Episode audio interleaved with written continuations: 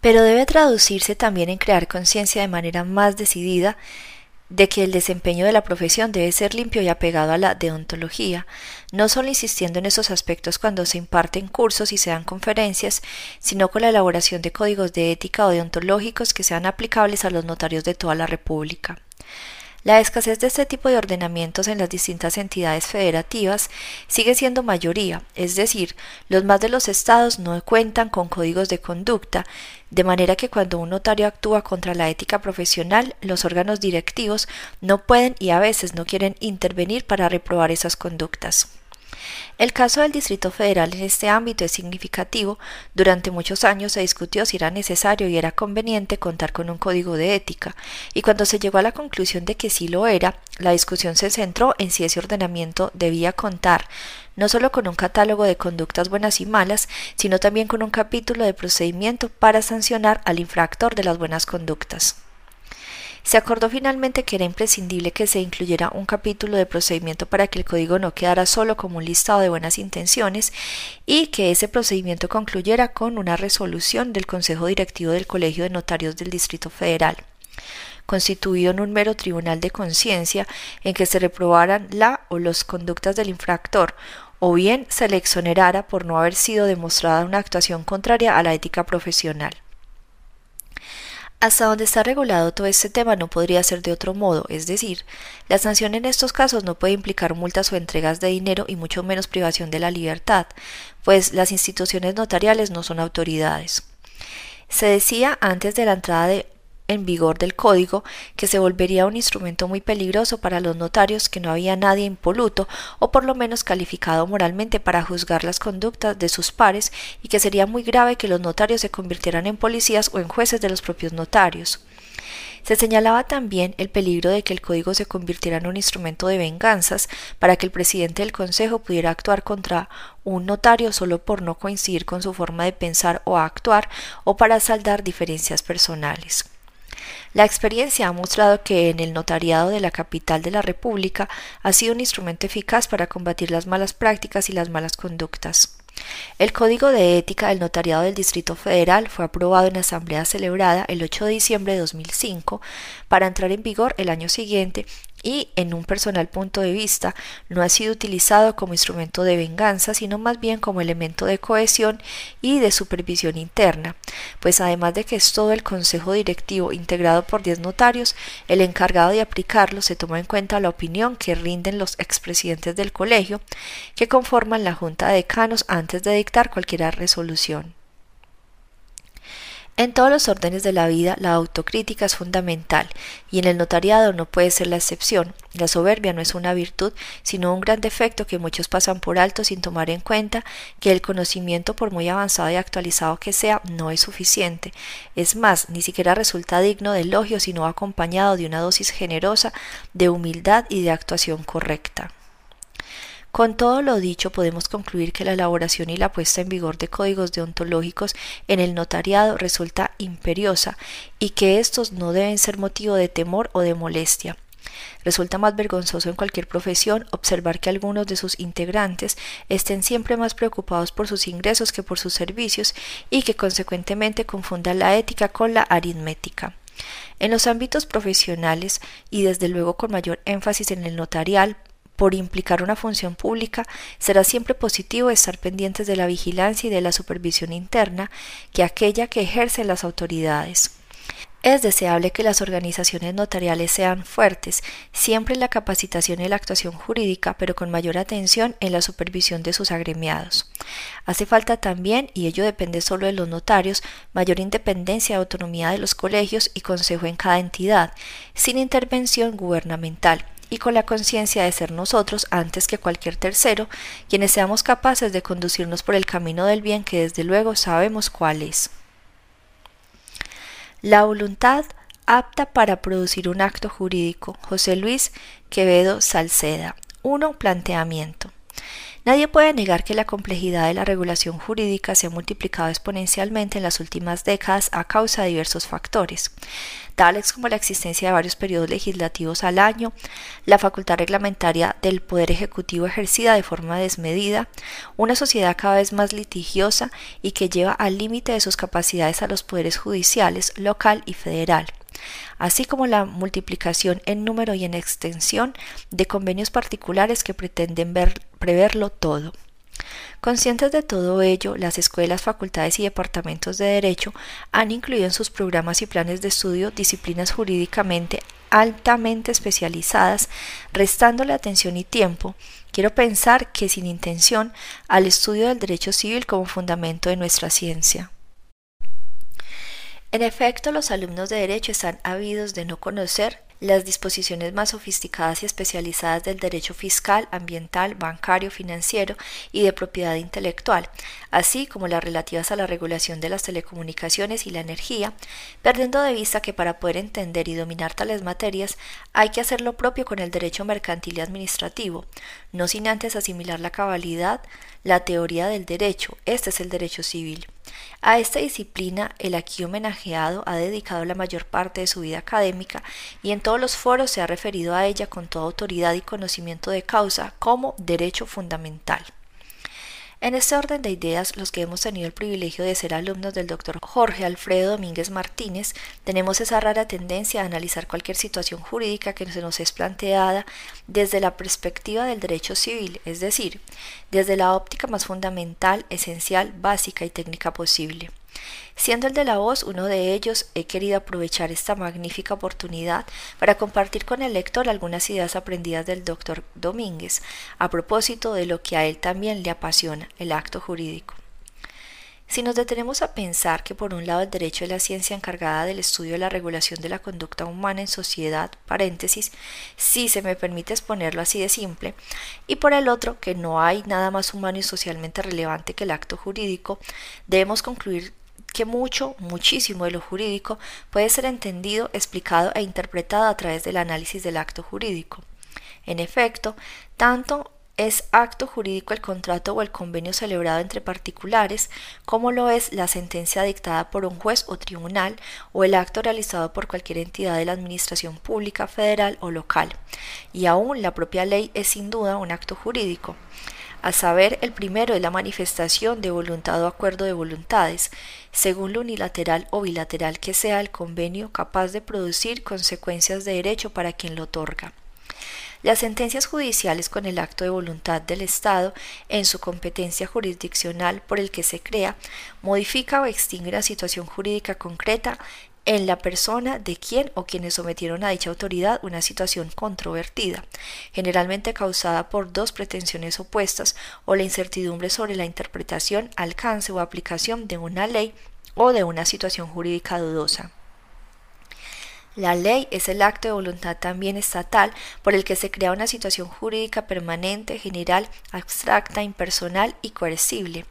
Finalmente, por el acto administrativo que emana de la autoridad ejecutiva del Estado, se crea reconoce, modifica o extingue una situación subjetiva concreta para la satisfacción del interés general. Toda conducta humana impulsada por la voluntad adquiere trascendencia jurídica que es contemplada como un supuesto normativo, ya sea que dicha voluntad la emita el Estado o los particulares. Cuando de los actos del Estado se trata, paréntesis, en la esfera legislativa, administrativa, jurisdiccional, dicho supuesto normativo es indispensable, pues como de todos es sabido, la autoridad solo puede hacer lo que expresamente le está permitido por la ley. En cambio, la conducta de los particulares se despliega libremente y puede constituir o no un supuesto normativo para la producción de consecuencias de derecho. En fin, Contrato, convenio, resoluciones judiciales, acto administrativo ley son sin duda conductas humanas jurídicamente relevantes, de hecho, las más relevantes en derecho. Analicémoslas pues como lo que son actos jurídicos, particularmente desde un elemento existencial más importante, a mi juicio, la voluntad. Este trabajo está dedicado y tiene como principal destinatario al recién iniciado en el estudio del derecho, que en lo individual es visto por el doctor Domínguez como lo más parecido a un hijo. 2. Cognición. Todo acto jurídico comienza en el fuero interno de las personas con un proceso de cognición. El conocimiento de una realidad concreta es siempre el inicio de cualquier acto jurídico, pues siempre es esa realidad la que se busca modificar, bien en el ámbito patrimonial o extrapatrimonial, pero como quiera que sea, es a partir de la realidad conocida cuándo y cuánto se desea crear, transmitir, modificar o extinguir la propia situación personal en relación a aquella. Conocer es hacer inmanente lo trascendente sin que lo trascendente pierda su esencia. Es entender la situación que uno guarda en relación con otras personas o cosas frente a la posibilidad de relacionarnos o aprovecharnos de ellas. Conocer es aceptar, entender, asimilar. El conocimiento tiene diversas fuentes. Puede ser empírico, directo, de la práctica cotidiana de la persona, o bien puede ser indirecto, científico, que requiere ser acreditado por expertos en esa realidad. Es decir, puede uno entender la realidad o puede que requiera uno de otros para hacerlo, dada la complejidad de esta, de los conocimientos técnicos o especializados que uno tenga o no para poder dimensionarla en relación a uno mismo. Si bien es cierto que este proceso cognitivo en principio es irrelevante para el derecho cuando de individuos se trata, también es, cierto que cualquier alteración en él, generadora de una distorsión en la representación interna de esa realidad, puede llevarnos a la esterilidad del acto. Así, el artículo 18.13 del Código Civil, por cuyos términos es nulo el acto celebrado si alguno de los contratantes, paréntesis otorgantes del acto, tiene una falsa representación de la realidad, y ello ha sido expresado cuando la celebración del acto, cuando dicha falsedad puede probarse a través de las circunstancias que rodearon su otorgamiento. También, por ejemplo, el testamento, uno de los actos jurídicos más sensibles al error, según el artículo 1301 del mismo código, es nula la disposición testamentaria cuando se funda en una causa expresa si resulta errónea, o es nulo el testamento entero cuando su otorgamiento se ha obtenido por dolo, eh, paréntesis, conducta provocada del error, como lo dispone el artículo 1487. Por otro lado, cualquier alteración en la inteligencia de las personas por enfermedad, adicción a drogas o enervantes, o cualquier otra similar que impida el conocimiento de la realidad en este sujeto, lo hace inhábil para otorgar actos jurídicos por sí solo. Se debe poder conocer para otorgar. Solo quien tiene la posibilidad de conocer la realidad y entenderla puede alterar su esfera jurídica voluntariamente.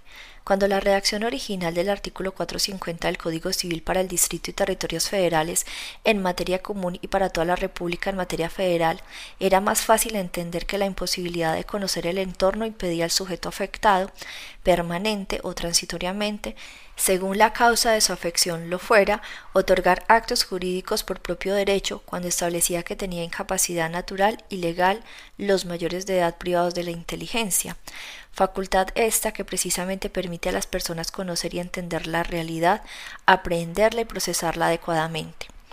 Este proceso cognitivo se hace evidente cuando las personas morales se trata ya sean de derecho privado, mercantiles civiles, del derecho social, sociedades y comunidades agrarias, ejidos, sindicatos, federaciones y confederaciones, o de entidades de la administración pública dirigidas por órganos colegiados, pues ese fuero interno se manifiesta tangiblemente en las asambleas o reuniones de accionistas, socios, patronos, consejeros, gerentes administradores, etc. En todos los casos, las reuniones son convocadas para discutir asuntos concretos señalados en un orden del día, paréntesis, que no en una orden del día, pues no se trata de un mandamiento, sino de un turno, respecto a los cuales, en ocasiones, las correspondientes disposiciones legales exigen se proporcione la información necesaria a los participantes de la reunión para poder discutir y decidir al respecto. De cualquier forma, esta información será proporcionada en la propia reunión para que previa a la deliberación y voto correspondientes se tome la decisión a la cual me referiré más adelante. No podemos entender el desarrollo de este tipo de reuniones sin que los deliberantes conozcan los asuntos a cuya deliberación y decisión han sido convocados. En lo público, las sentencias dictadas por un juez o por un tribunal deben basarse en todos los hechos narrados y probados por los litigantes, denunciantes o promoventes, los cuales quedan expresados por el juzgador en los llamados considerandos de su sentencia, de acuerdo con el artículo 81 del Código de Procedimientos Civiles. En efecto, estos hechos conocidos por el juzgador fueron proporcionados y probados por los involucrados en el procedimiento jurisdiccional respectivo, y a partir de ello debe resolverse lo que conforme a la ley es conducente. En el ámbito legislativo, por ejemplo, la fracción segunda del artículo 78 del reglamento de la Cámara de Diputados exige entre los requisitos de las iniciativas de ley que éstas deban contener el planteamiento del problema que la iniciativa pretende resolver amén de que el propio reglamento en la fracción novena de su artículo tercero define a la iniciativa como el acto jurídico por el cual da inicio el proceso legislativo. En el inciso 1, fracción segunda de su artículo 80, precisa que el dictamen es un acto colegiado a través del cual una o más comisiones facultadas presentan una opinión técnica calificada por escrito para aprobar o desechar iniciativas de ley o decreto. Todo ello se replicará enriqueciendo con lo que se produzca con la discusión parlamentaria en la exposición de motivos de la ley resultante, donde se exhibirá con puntualidad la realidad histórica así conocida por el legislador y la solución justa que con su trabajo pretende dar a los problemas surgidos de aquella. Lo mismo respecto del decreto reglamento cuando se trate de actos formalmente administrativos, pero materialmente legislativos. En los actos administrativos ocurre algo semejante a los otorgados dentro del ámbito privado o de los particulares, cuando el artículo tercero de la Ley Federal del Procedimiento Administrativo, en su fracción octava, prevé la posibilidad de, de, que aquel sea expedido mediante error cuando exige expresamente entre sus requisitos la ausencia de este vacío, lo cual supone, como ya expusimos, este proceso de cognición. Todo acto administrativo se forma con la conducta voluntaria del titular del órgano investido de las funciones del mismo, paréntesis competencia, por lo que dicha voluntad debe estar libre de vicios. 3. Valoración. Conocida la realidad con base y en alrededor de la cual se otorga el acto, viene a continuación necesaria irremediablemente un juicio de valor. La ponderación entre realizarlo o no, a menos que su otorgamiento sea necesario, es solo el comienzo. En caso afirmativo, viene enseguida la identificación del objetivo que se pretende, de la consecuencia útil que se quiere alcanzar. Viene también la reflexión sobre si se tienen los medios, recursos, habilidades o competencias para alcanzar ese objetivo, así como la cuantificación del costo que significa, paréntesis no necesariamente económico, en suma si se desean o no sus consecuencias. En los individuos esta experiencia es tan humana y tan cotidiana que la explicación no es necesaria para entenderla. Como se ha señalado, solo adquiere relevancia cuando el error se presenta, pero también cuando como causa motivo se expresa en la celebración el del acto jurídico. Como se señaló arriba, el 1813 del Código Civil para el Distrito Federal establece que son nulos los actos celebrados bajo el imperio del error, cuando éste recae en el motivo determinante de la voluntad de sus otorgantes, siempre y cuando pueda constatarse cuál ha sido ese motivo, bien por señalamiento expreso o porque pudiera desprenderse de las circunstancias que lo rodearon.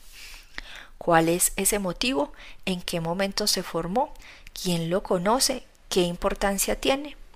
La manifestación de voluntad que significa otorgar un acto jurídico suele contener, cuando se expresa por parte de ese proceso valorativo o del cognitivo previo ya comentado, clara y determinantemente o vaga e indirectamente, se arrastra hasta la conclusión de este proceso de formación de voluntad en la expresión como señalamiento en los antecedentes mediante indicación de las motivaciones que lo impulsaron o de las cualidades esperadas de los objetos o sujetos involucrados, pueden estar presentes en la expresión de voluntad del otorgante, quien habiendo experimentado el proceso completo según la importancia que les dé a algunos elementos involucrados en el mismo, los marcará o no expresamente en esa manifestación de su voluntad. Incluso los aspectos desconocidos por inexistentes en el momento de la celebración del negocio pueden formar parte las etapas cognitiva y valorativa del proceso formativo de voluntad y llegar hasta su conclusión con la decisión de efectivamente llevarlo a cabo pero siempre y cuando dichos aspectos inexistentes se realicen en el futuro, cuando entonces las consecuencias de su querer habrán de ser producidas, es decir, como se sabe, legalmente es posible suspender la producción de los efectos esperados y hacer que su existencia dependa de la realización de situaciones ideales para el otorgamiento del acto y sin las cuales su creador no desearía realizarlo. Así son los actos jurídicos sujetos a condición. Como lo señalamos respecto de la etapa cognitiva en la formación de la voluntad apta para crear un acto jurídico, en aquellas reuniones que los órganos deliberativos de las personas jurídicas llevan a cabo, se discuten los asuntos del orden del día previo a la votación. Sin duda, ninguno de los argumentos de los participantes en la discusión tendrá trascendencia, pues no sirven más que para convencer a los demás a sumarse a la decisión que uno pretende al respecto nada más. En cambio, en los actos de autoridad no ocurre lo mismo. Judiciales o administrativos, los actos del Estado deben de ser fundados y motivados como la ordena el artículo 14 constitucional, en cuya concordancia ordena los artículos 82 del Código Objetivo vigente en la Ciudad de México y fracción quinta de la Ley Federal de Procedimiento Administrativo. Esto es deben expresar claramente el antecedente o las circunstancias que provoca y funda su realización. La relación inmediata de causalidad lógica entre los efectos que producirán y las razones que la impulsan, así como el señalamiento de las disposiciones legales en que apoyan esta determinación y el ámbito de su competencia, la cual les permite invadir la esfera jurídica de los destinatarios de dichos actos. Las sentencias deben de ser transparentes en este sentido, es decir, como arriba señalamos en cumplimiento del artículo 81 del Código Procesal Local, deben siempre basarse en lo expuesto y probado por las partes, apoyarse en las disposiciones legales y jurisprudencias invocadas por ellas, salvo que se les permita o exija la suplencia de la queja. Los actos administrativos deben de alcanzar y fundarse en la finalidad propia de la función administrativa del órgano que los emite, siempre de interés público, normalmente señalado en la ley de donde emana su competencia. Lo contrario constituiría el llamado desvío de poder, que en términos de la doctrina es el hecho del agente administrativo que realizando un acto de su competencia y respetando las formas impuestas por la legislación, usa su poder en casos, por motivos y para fines distintos de aquello en vista de los cuales este poder se ha sido, le ha sido conferido. Sin duda, en el acto legislativo el proceso valorativo en la formación de la voluntad estatal es el más evidente y pródigo.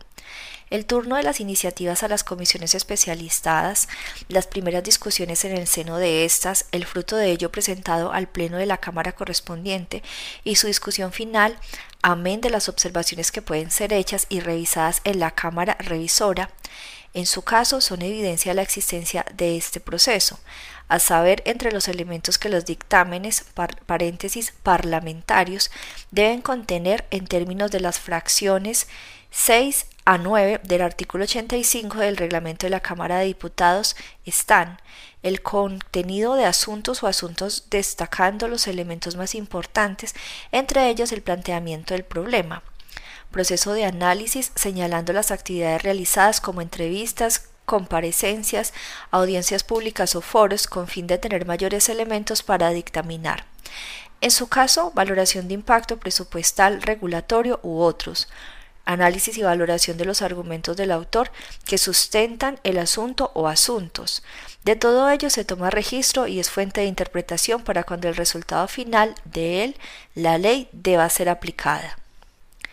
Cuarto, determinación. Conocido y valorado el entorno frente a la posibilidad de celebrar un acto jurídico, no hay más que dos caminos, celebrarlo o no. Si la conclusión es esta última, nada habrá pasado en lo jurídico. En cambio, si la decisión es en sentido afirmativo, ambos procesos, cognitivo y valorativo, trascienden y cobran importancia en lo que de primera instancia es lo visible jurídicamente. La culminación de conocer, entender y justipreciar en un sí pone en marcha todo el andamiaje legal en apoyo de las consecuencias producidas por ese querer maduro y serio, gestado en el interior de la persona física o moral, privada o estatal. En el tiempo coincide la determinación con la última etapa del proceso productor de un acto jurídico, la expresión, pero a mi parecer en la lógica debemos distinguirlos.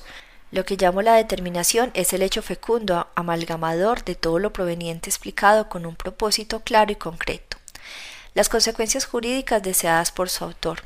El entendimiento y el querer se suman para producir algo nuevo en la esfera jurídica de quien los ha experimentado. Quien otorga un acto jurídico sin esa determinación no puede tener más causa para hacerlo que el miedo provocado por violencia. Así es la violencia como empleo de fuerza o amenazas ejercidas por una persona sobre otra para que ésta celebre un acto respecto del cual aquella, la provocadora, tiene un interés, impele u obliga a dicho otorgamiento sin su querer, sin determinación. Al igual que el error, el miedo enturbia el proceso de entendimiento y ponderación en el fuero interno del sujeto creador del acto jurídico. La violencia provocadora del miedo elimina toda idea de determinación, de decisión, impulsa sin su querer al que le sufre a expresar lo que no quiere, sea que lo entienda o no. Esta expresión supone estar determinado a asumir las consecuencias jurídicas resultantes que en realidad no se desean, cuando sí dichas consecuencias se producen con plenitud. Tratándose de las personas morales, nuevamente gestada la voluntad en el seno de los órganos deliberativos, es en la votación cuando se manifiesta este elemento de la voluntad. Apoyado en lo expuesto, conocido, discutido y valorado, se vota. Si el voto es en un sentido afirmativo, habrá voluntad para otorgar un acto con registro de lo que se conoció, entendió, ponderó y determinó producir en la esfera jurídica de la persona moral en cuestión. El proceso estará casi completo, lista para la creación de un acto jurídico. En el ámbito estatal, la conclusión no siempre puede ser en sentido negativo. Por un lado, la competencia de la autoridad administrativa debe ser ejercida. Una vez que dicha autoridad es impulsada para hacerlo, debe concluir mediante el otorgamiento de un acto de la especie, concediendo o negando fundada y motivadamente lo que el particular solicita. Sin embargo, es frecuente que la ley conceda efectos jurídicos al silencio de la autoridad, atribuyendo consecuencias a la solicitud hecha en tiempo y forma por un particular en sentido afirmativo o negativo. Esto es la afirmativa o negativa ficta. La ley en la esfera administrativa asume la determinación de conceder o negar por el caso de silencio de la autoridad ejecutiva requerida por el gobernado. Por otro lado, los jueces no pueden dejar de sentenciar. La autoridad judicial, en términos de lo dispuesto por el artículo 18 del Código Civil para el Distrito Federal, nunca podrá dejar de resolver. No hay opción, debe pronunciarse frente a la controversia o frente a la incertidumbre que se le plantea. La cotidianeidad de los actos administrativos y judiciales nos hace perder de vista que el ejercicio de estas funciones del Estado es irrenunciable. En efecto, el poder de coacción que asegura a la sociedad de los perjuicios que pudiera causar la libre actividad humana, la actividad estatal que se impone coactivamente a la libertad y propiedad de las personas para mantener el derecho, la seguridad y el orden público, son impostergables. También es la satisfacción de necesidades colectivas de manera regular, continua y uniforme a través de la prestación de los servicios públicos. Dicho de otra manera, los actos judiciales y administrativos del Estado deben realizarse cuando se reúnen las condiciones previstas legalmente para ello. La determinación es, pues, en ellos necesaria. En el proceso de formulación de la ley nuevamente se hace evidente la existencia de que llamamos determinación en el proceso formativo de la voluntad. Si la iniciativa fue presentada por quien pude hacerlo y si la comisión correspondiente de la Cámara a la cual fue turnada y compete su primera discusión, emite un proyecto. Este se discutirá en el Pleno y vendrá entonces la votación, estudiada aquí por nosotros como la determinación. La suma necesaria del querer de los legisladores respecto de lo que han conocido, entendido, argumentado y discutido para producir la voluntad del Estado y así crear la situación jurídica permanente, general, abstracta, impersonal y coercible cristalizada en la ley. 5. Expresión. Concluido entonces, como hemos narrado, el proceso interno de la persona en miras de producir un acto jurídico con la determinación de llevarlo a cabo, solo hace falta expresar lo que uno se ha fijado producir libre y conscientemente en la propia esfera jurídica. Con la expresión nacen a la vida jurídica todas las consecuencias previstas como supuestos normativos, idealmente como fueron concebidas tiempo atrás, pero siempre, siempre gestadas en el fuero interno de las personas. No hay expresión capaz por sí sola de producir consecuencias de derecho en forma definitiva. La expresión resume la esencia del querer soberano, franco, cuerdo y sensato de quien la imite. En los sujetos humanos es cierto que hasta ese momento cuando se detonan soportados por el andamiaje legal los efectos vinculativos con otros, Antes no hay nada, pero está todo. En el nacimiento de un acto jurídico ocurre lo mismo que en el alumbramiento de una persona. Con la concepción nace éste siempre y cuando se concluya exitosamente la gestación completa hasta el nacimiento vivo y viable de un nuevo ser humano. Así el acto jurídico concebido que es en las entrañas de la conciencia hasta que ve la luz con la expresión produce algo con juricidad. La manifestación de esta voluntad, dice el artículo 1803 del Código Civil para el Distrito Federal, puede ser tácita o expresa, verbal, escrita o por signos inequívocos en el primer caso o a través de conductas que autoricen presumirla en el segundo. Expresamente es a través de la palabra verbal o escrita emitida por aquel de cuya voluntad se trata, tácita por su conducta de una o de otra manera, la expresión emana de él. Relevante es el primer caso, pues resulta que cuando por escrito se emite esta voluntad, no significa que el redactor sea su autor. Para asumir la autoridad de un acto basta la firma de su texto, sea quien sea el que lo redactó para emitir la expresión de la que estamos hablando.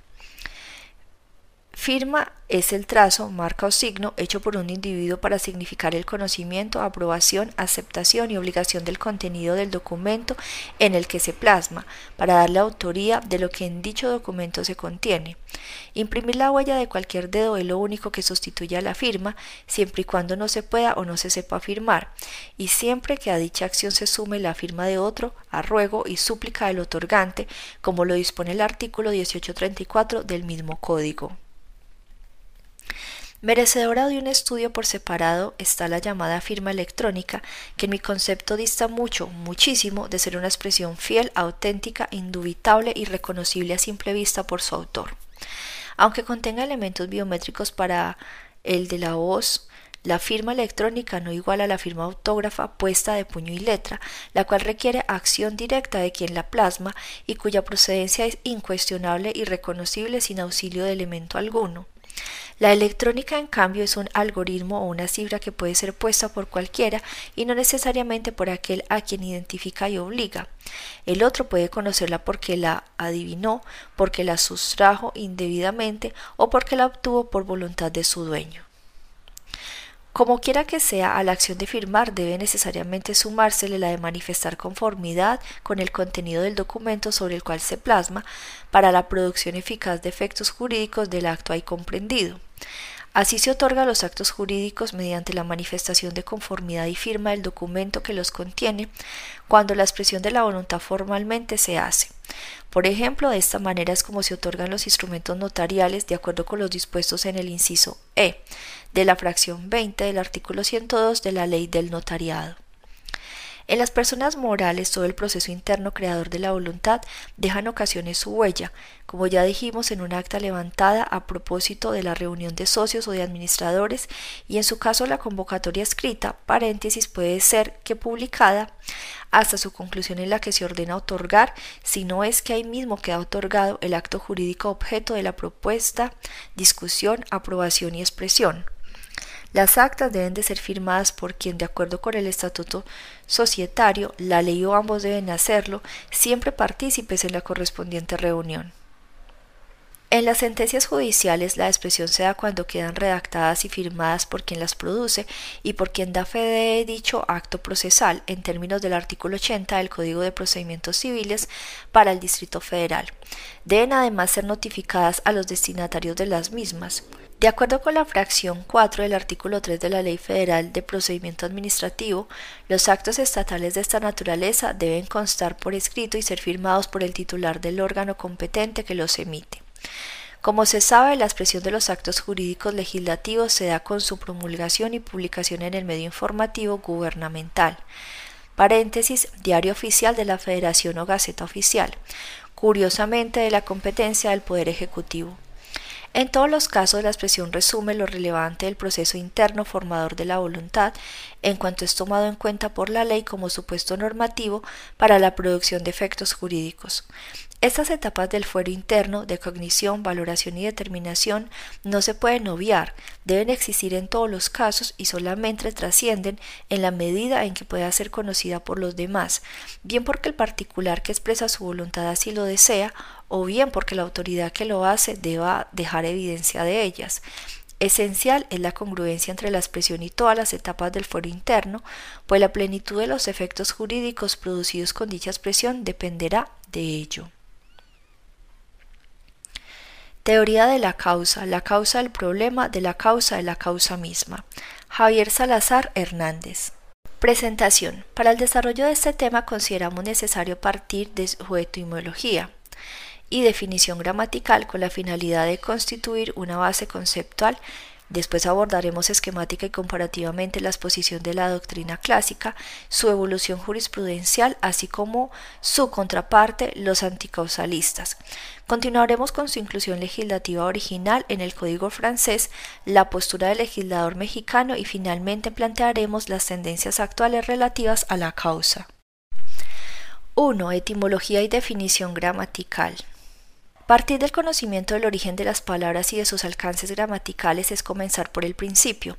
La palabra causa proviene del vocablo latín causa, calcado de su antecedente griego y gramaticalmente, según el Diccionario de la Lengua Española de la Real Academia, su primer significado es aquello que se considera como fundamento u origen de algo.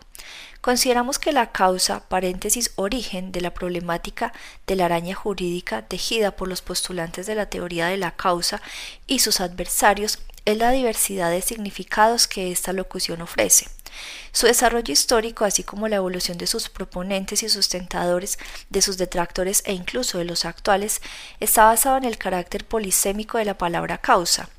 El diccionario también define la causa dentro de las diferentes acepciones en el ámbito filosófico, respecto de la causa final, establece que según la teoría clásica, el fin con que o porque el que se hace algo. Al sustento de su vertiente moderna identifica la causa moderna con la razón o motivo para orar o que inclina a hacer algo, e incluso a la causa segunda la define como la que produce un efecto con dependencia de la primera, uno de los elementos de la crítica de Planiol, y dentro de las dicciones jurídicas a la causa onerosa la relaciona con lo que implica conmutación de prestaciones aplicable a los contratos onerosos considerados en la teoría de Domat y en la crítica de Planiol con la finalidad de complementar los elementos lingüísticos para la presentación de la teoría clásica de la causa, de su evolución y de las ideas de sus opositores, incluiremos tres aportaciones conceptuales. La primera, de José Rán, un neocausalista, la segunda, Planiol, el anticausalista por excelencia, y la tercera, una opinión neural y actual.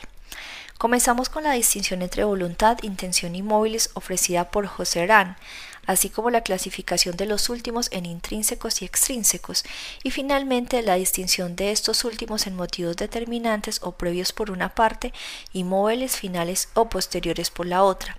Con ello agregamos el matiz jurídico a esa conceptualización gramatical que pertenece para mezclarse con la aplicación en el derecho de los distintos almacenes y dimensiones de la voz causa. Para distinguirlos, afirma Joserán, la voluntad en el sentido comprensivo de la palabra es el querer que se concreta en un acto material, da intención que se refiere al objeto, que indica los fines perseguidos, los móviles resortes de la voluntad, los que la ponen en acción. Respecto de los móviles, aclara. En primer lugar, hay unos propiamente llamados así, que son excepciones y que constituyen un todo con el acto que se refieren y del cual son elementos orgánicos. Tales son los que se localizan no en la base de ese mismo acto, sino en la de las obligaciones que han originado. Con ellos se sabe por qué el deudor ha contraído tal obligación, por qué, por ejemplo, el comprador se ha obligado a entregar una suma de dinero al vendedor, débese a que ésta ha prometido por su parte transferirle la propiedad de una cosa determinada. Estos móviles son conocidos ordinariamente con el nombre de causa y en este sentido se dice que los contratos sinalagmáticos, las obligaciones de las partes se sirven recíprocamente de causa. Sin ellas no se concebiría la existencia el acto al que se refieren, del que son parte integrante y del que por consiguiente son contemporáneos son móviles intrínsecos, móviles constituyentes que tienen valor orgánico y siempre los mismos para una categoría jurídica dada. En realidad se confunden con la intención misma, tal como lo hemos definido y de la cual son únicamente sus diversas afirmaciones y elementos, esto es, son móviles intencionables.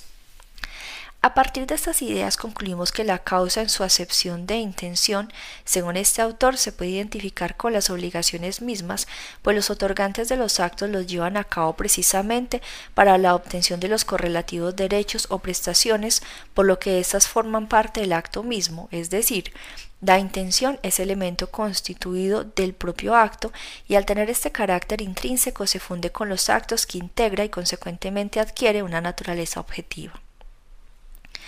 Los móviles como sinónimos de causa en su significación de motivo son ajenos al acto otorgado por los sujetos, corresponden a estos últimos y consecuentemente son extrínsecos respecto de los primeros, pues contestan al por qué o al para qué, según ocupen espacio cronológico antes o después del otorgamiento del acto, es decir, serán motivos determinantes si son antecedentes del acto, motivos fines si son su consecuencia. Los verdaderos móviles son, por el contrario, como hemos indicado, extrínsecos al acto con el que se relacionan, son individuos aún sin ellos. Este acto posee todavía todos sus elementos constitutivos, solo que en este caso presenta un carácter abstracto que lo hace incomprensible para el psicólogo o el jurista. Representa un fenómeno aislado de toda causalidad y toda finalidad. Para darle un sentido y para determinar su valor es indispensable situarlo en su ambiente intelectual y moral, es decir, descubrir los movimientos individuales que lo explican y a cuyo servicio se ha puesto. Estos móviles que a diferencia de los precedentes se encuentran en la base no ya de tal o cual obligación, sino de la operación misma considerada en su conjunto. Se dividen a su vez en dos categorías según que remonten el pasado o que miren al porvenir. En este contexto de las diferentes acepciones de la palabra causa, el autor confirma la distinción, primero entre causa en su sentido de intención, origen, y causa como equivalente de móvil, y después separa en dos los alcances de este último vocablo, inicialmente como sinónimo de motivo determinante para responder a la interrogante ¿por qué? y finalmente para resolver la pregunta ¿para qué? en los casos que es equivalente a finalidad al concluir que. Latus sensum deben distinguirse tres categorías de móviles. Uno, el móvil que desempeña el papel de causa directa e inmediata de una obligación y que forma parte integrante del acto de que es contemporáneo. Nada evoca del pasado y de ningún modo prevé el futuro. Se le califica ordinariamente de causa, por nuestra parte preferiríamos llamarlo móvil intrínseco u orgánico y también móvil intencional puesto que es uno de los elementos constitutivos del acto, el cual no podría existir sin él. En realidad es más bien una parte integrante de la intención que un verdadero móvil. 2. El móvil que se refiere al pasado, que representa los antecedentes del acto, que ha desempeñado un papel determinante y en el que se ve según el lenguaje habitual el simple motivo y que preferiríamos llamar causal o determinante. 3. En fin, el móvil que penetra en el porvenir, que revela el fin de la operación y que la condiciona. Es el móvil por excelencia, el móvil fin o móvil teleológico. Paréntesis causa finalis de los glosadores. Es fácil discernir entre estas tres categorías de móviles en un acto jurídico cualquiera.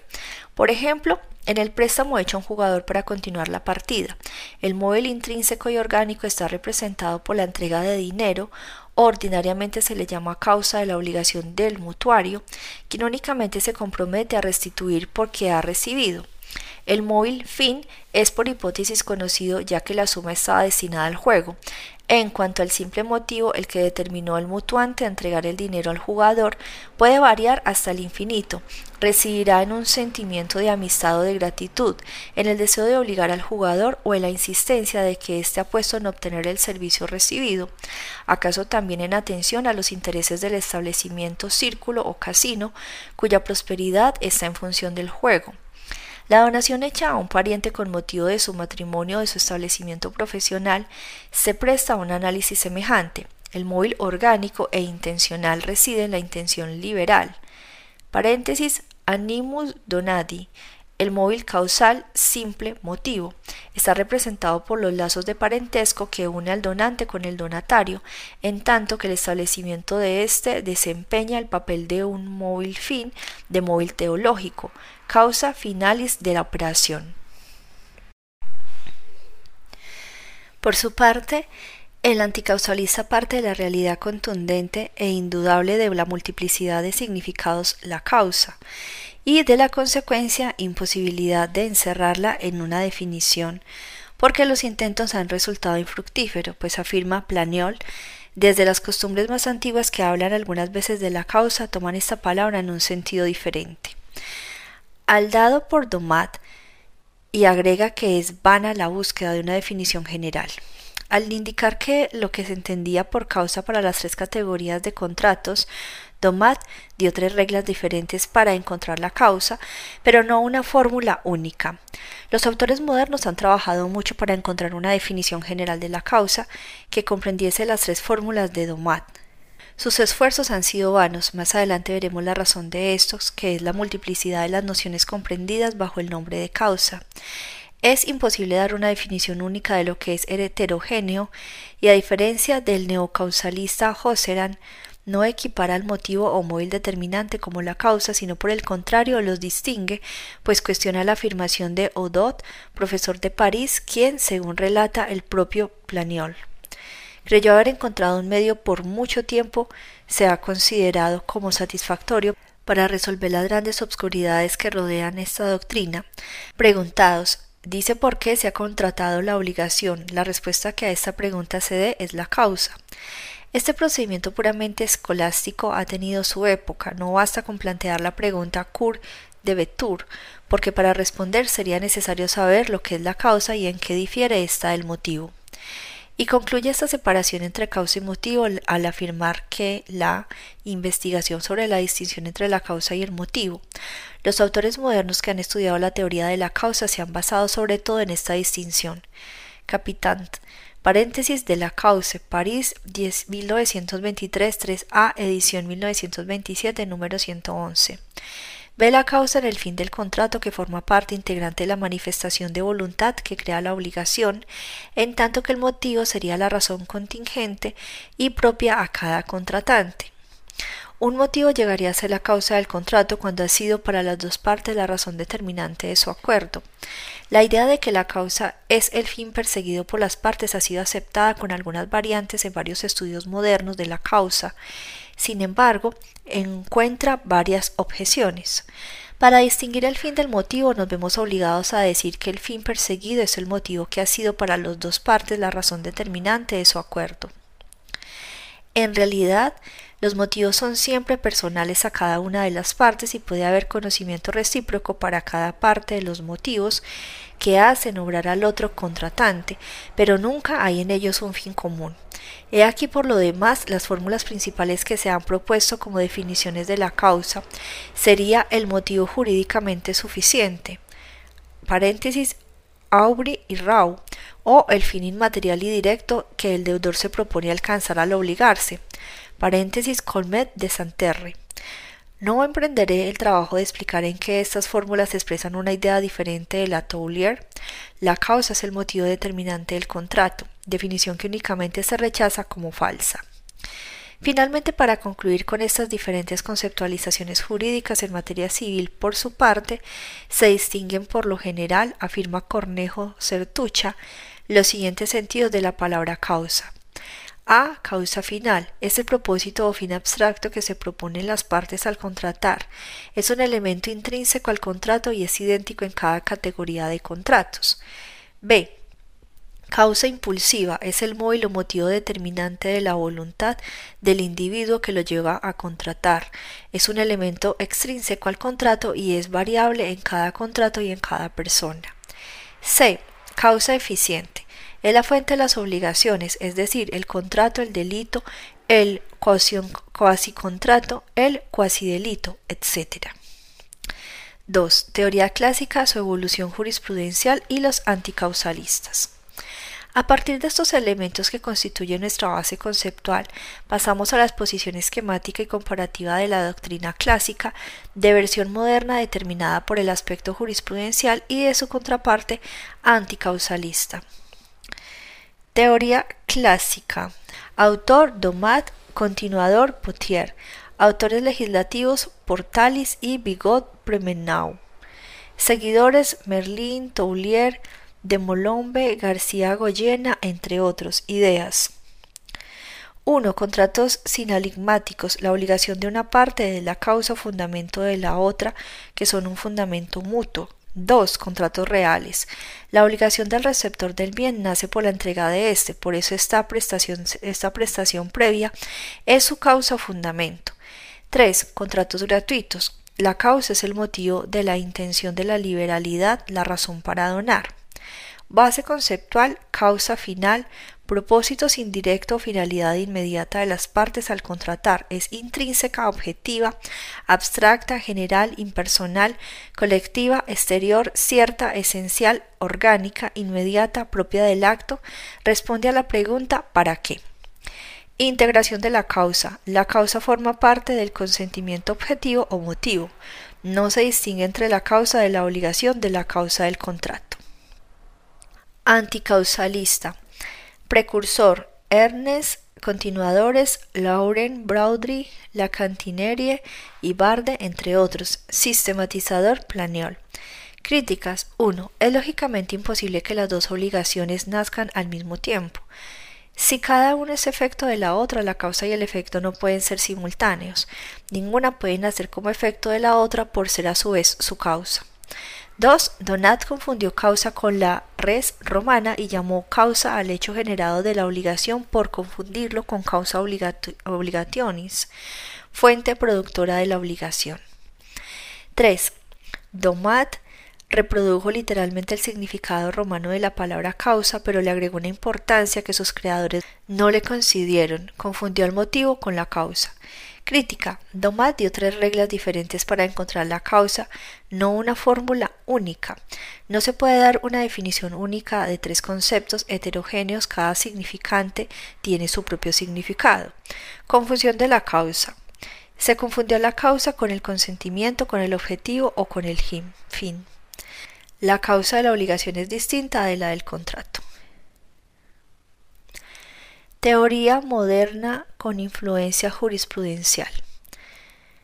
Eh, Bonecase, Joserán, Capitán, Duguid, entre otros. Surge a partir de la jurisprudencia de la Corte de Casación en el caso de la sucesión testamentaria de la señora Jeanne Marie Bugor, quien instituyó como heredero a su hijo Francois Ilpid Pendaries, procreando procreado con su cuñado Francois Pendaries, a quien nombró heredero sustituto, mismo testamento que fue impugnado por los herederos legítimos. Sustituye la palabra causa por fin determinante de la voluntad, paréntesis, razones, móviles, motivos o resortes de la voluntad. Se desarrolla a partir de 1832. Se han propuesto teorías objetivas, paréntesis, la causa es la razón económica de la obligación o la causa es el interés de los contratantes y subjetivas. Base conceptual. Causa impulsiva y o determinante, motivo determinante para contratar es extrínseca, subjetiva, concreta, particular, personal, individual, interior, contingente, accidental, mediata, remota, ajena al acto. Responde a la pregunta ¿por qué? Autonomía de la causa. La causa como sinónimo de motivo es distinta del consentimiento y del objeto. Sugiere dos conceptos de causa, uno estricto y otro amplio. El primero corresponde a la de la obligación, el segundo a la del contrato. Por nuestra parte, no consideramos que la teoría clásica de la causa en sí misma esté equivocada, pero no genera buenos resultados por su interpretación de ampliar una acepción única de esta palabra a los tres diferentes supuestos planeados por Dumat. No es posible aplicar el mismo significado a esos tres significantes distintos.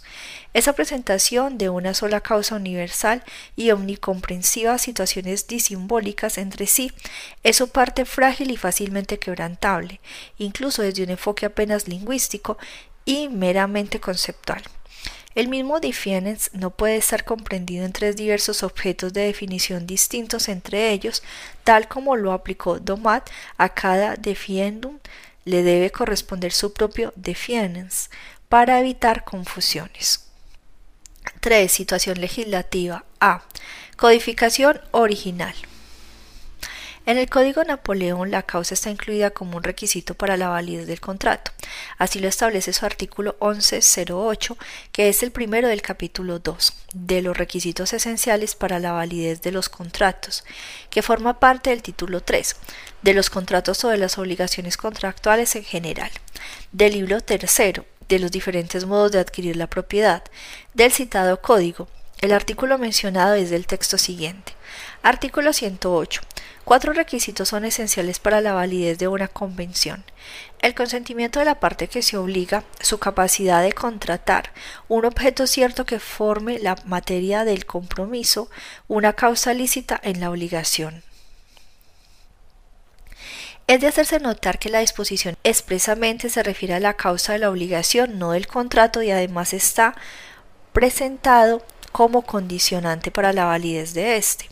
El propio código le destina los tres artículos de la cuarta y última sección del capítulo 2, título 3 del libro terceros antes citados, mediante lo que se confirma que la causa regulada es la de la obligación. Dichas disposiciones son del texto siguiente.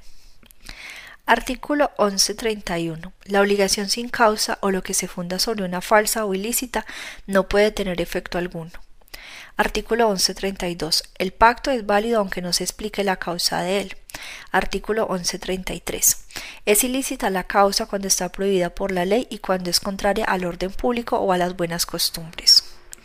En los comentarios al Código Napoleón y particularmente su comparación con otros códigos europeos, se confirma la confusión y aplicación indiscriminada de la palabra causa por Domat con sus inconvenientes ya señalados, por lo que es preciso no confundir, afirma Aguilera y Velasco, la causa de que hablan los artículos del Código francés con la causa del derecho romano. En este según hemos tenido ocasión de observar en notas anteriores, los pactos no producían obligación sino figuraban entre los contratos nominados y era preciso entonces que la obligación tuviese causa y era el cumplimiento de la obligación por parte de uno de los contrayentes. Si el otro no cumplía aquello a que estaba obligado, el primero adquiría una acción para exigir el cumplimiento, porque habiendo dado causa a la obligación del otro contrayente y no habiendo éste cumplido por su parte, faltaba causa a su propio compromiso.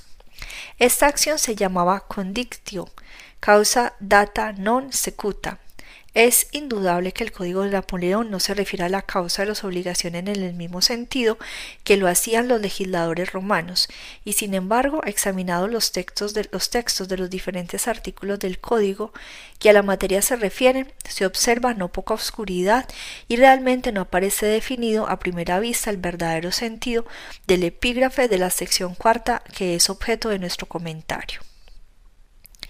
Es verdad que el artículo 1131, conforme en esto con las disposiciones del 1108, exige para la validez de un contrato que haya una causa en la obligación, lo que parece indicar que el legislador se ocupa en la sección referida de la causa de las obligaciones.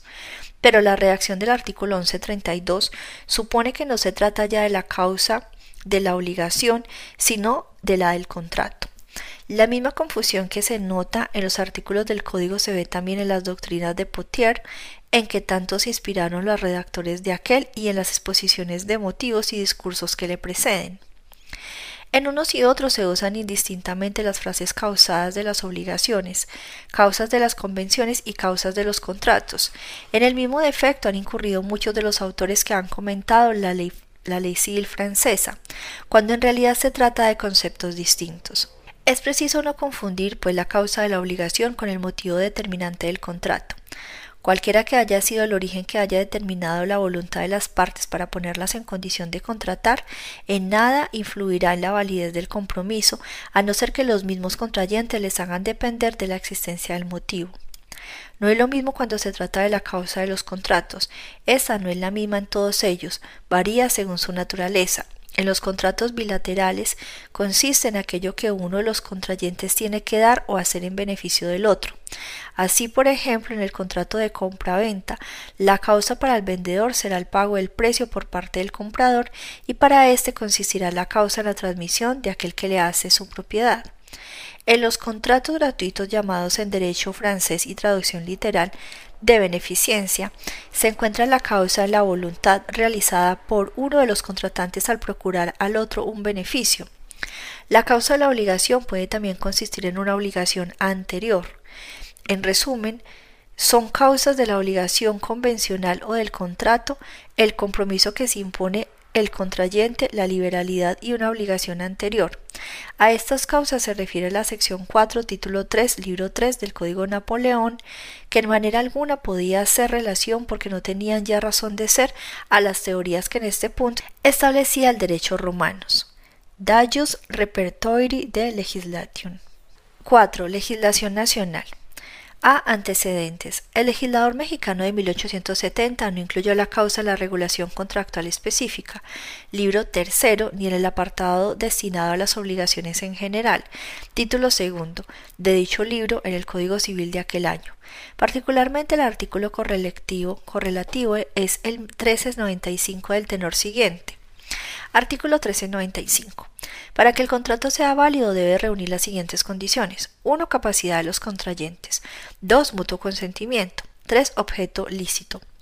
En el resultado legislativo de 1884 en materia civil tampoco se contiene referencia alguna a la causa, pues el artículo equivalente de dicho ordenamiento, el 1279, sí agregó a la forma, pero a la causa no la menciona en su redacción.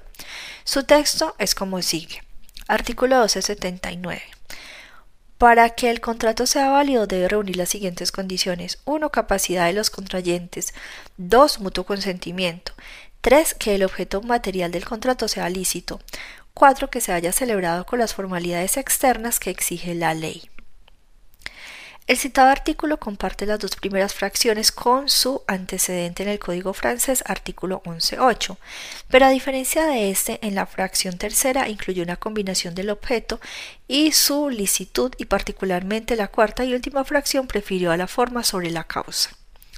El contenido de dichas disposiciones gemelas en estos dos ordenamientos nacionales históricos ha generado en varios autores la afirmación de que ambos, tanto el de 1870 como el de 1884, son anticausalistas, pero desde nuestra perspectiva solo son neutrales o hasta indiferentes ante la teoría de la causa, pues es cierto que no la incluyen, pero tampoco la desconocen expresamente.